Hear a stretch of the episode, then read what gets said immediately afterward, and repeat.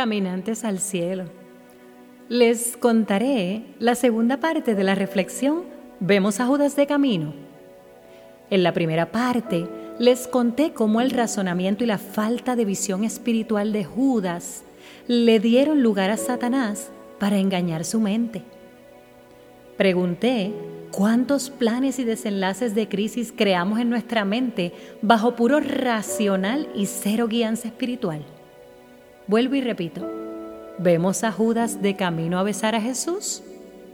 Cuidado, línea gris sobrepasada, invadiendo terreno peligroso. Judas no aprendió a escuchar a Jesús más que por sus oídos físicos en su corazón y en su mente no se dio la oportunidad de aprender a abrir sus ojos espirituales y ver más allá de las circunstancias que le agobiaban o no le hacían sentido. Decidió no esperar, decidió traicionar, decidió tomar acción bajo su razonamiento y no sabía que el único afectado sería él. ¿Saben qué? Jesús iba a morir como quiere en la cruenta cruz el que se prestó como oveja al matadero y salió trasquilado fue Judas.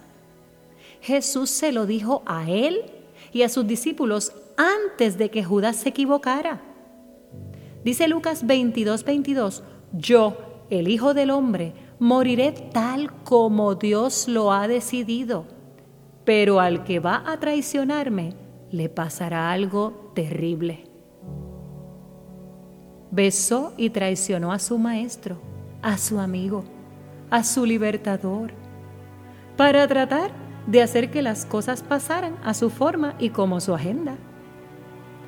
A Judas se le había olvidado este momento relatado en Lucas 10.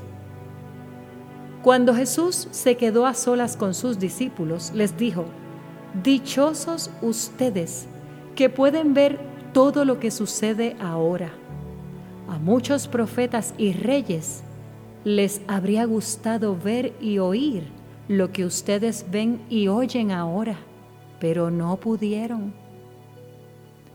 ¿Cuántos besos le estamos dando al Espíritu Santo que está con nosotros, así como estuvo Jesús con Judas? Se nos olvida que Él es la representación de Jesús y por supuesto del Padre en nosotros. ¿Puede nuestro razonamiento ser mejor que el pensamiento de Dios? Espero que todos podamos contestar que no. ¿O saben qué? Veremos a Judas de camino a besar a Jesús. No nos llega el cheque de desempleo no tenemos dinero para reconstruir lo destruido por los terremotos o por las tormentas o para pagar deudas. No nos sanamos. No podemos salir a pasear libremente. No estamos de acuerdo con las decisiones del gobierno. Y entonces comienzan los besos a llover. Nos estamos percatando de que nuestra fe en Jesús está condicionada a las circunstancias. ¿Vemos a Judas de camino a besar a Jesús? ¿Estamos dudando de lo que creemos? Si contestamos sí, no tengamos miedo de confesarlo ante el Padre. Si no sentimos paz en medio de la tormenta, si no vemos su luz en medio de la oscuridad y tampoco sentimos la sazón de sus promesas en este tiempo amargo, es tiempo de irnos de rodillas y orar diferente. Dejemos de llorar por nosotros solamente y comencemos a llorar e interceder por todos. Eso transforma nuestro dolor en bendición. Es momento de tomar espacios de calidad para escuchar la voz de Dios y no la voz de nuestra mente o la de los medios de comunicación. Luchemos como lo hizo Jacob por su bendición. Digámosle a Dios como Moisés que no vamos a dar ni un paso más si su presencia no va con nosotros. Renunciemos a nuestro orgullo y conocimiento. Hablemos y sirvamos con la convicción del apóstol Pablo. busquemos nuestra esquinita, encerrémonos en nuestro baño, metámonos en nuestro closet, subamos a nuestro auto, pero busquemos la presencia de Dios como nunca lo hemos hecho. El terrible error de Judas es que se acostumbró a escuchar la voz de su humanidad, de su razonamiento y posiblemente la voz de otras personas que no creyeron en Jesús. Caminantes al cielo, tenemos claro lo importante que es esto.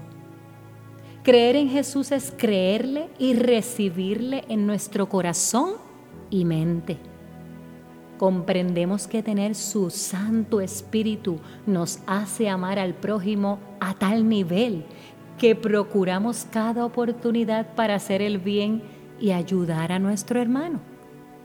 ¿Estamos seguros de que amamos a Jesús sin anteponer nuestro bienestar? ¿Somos ejemplos de quién? Si no conectamos con Dios íntimamente, ¿Seguiremos besando a Jesús como Judas Iscariote? Haremos que aquellos que no conocen a Jesús caminen junto a nosotros hacia más frustración y a la desesperanza. Nos frustraremos como Judas dando vueltas en un círculo vicioso de sube y baja emocional, en la escasez material y por la inmadurez espiritual. Cuidado, Judas no terminó bien. Ya es tiempo de que no veamos a Judas de camino a besar a Jesús. Que Judas Iscariote nos sirva de lección para aprender y a creer verdaderamente en Jesús. Les invito a que oremos. Espíritu de Dios, tú conoces nuestro corazón y conoces lo débiles y frágiles que somos. Por favor, redargúyenos para que seamos sinceros. Protégenos de toda voz de mentira. No permitas que te besemos para traicionarte como lo hizo Judas. Disuelve nuestra duda y quita nuestros miedos. Te amamos, Espíritu de Dios. Deseamos dejar de traicionarte a causa de nuestra incomprensión que viva en nosotros tu Santo Espíritu para cumplir tu palabra y ser fieles hasta la muerte. Oh Dios, líbranos de elevarnos muy alto en emociones pasajeras y luego caer muy bajo, besándote con deslealtad. Ayúdanos a ser perseverantes y constantes. Espíritu de Dios, Danos la sabiduría para poder abrir nuestros ojos espirituales y ver tu propósito en todo. Encuéntranos otra vez. Te amamos, Espíritu de Dios. En sobremanera te amamos. Amén y amén. Bendiciones en extremo.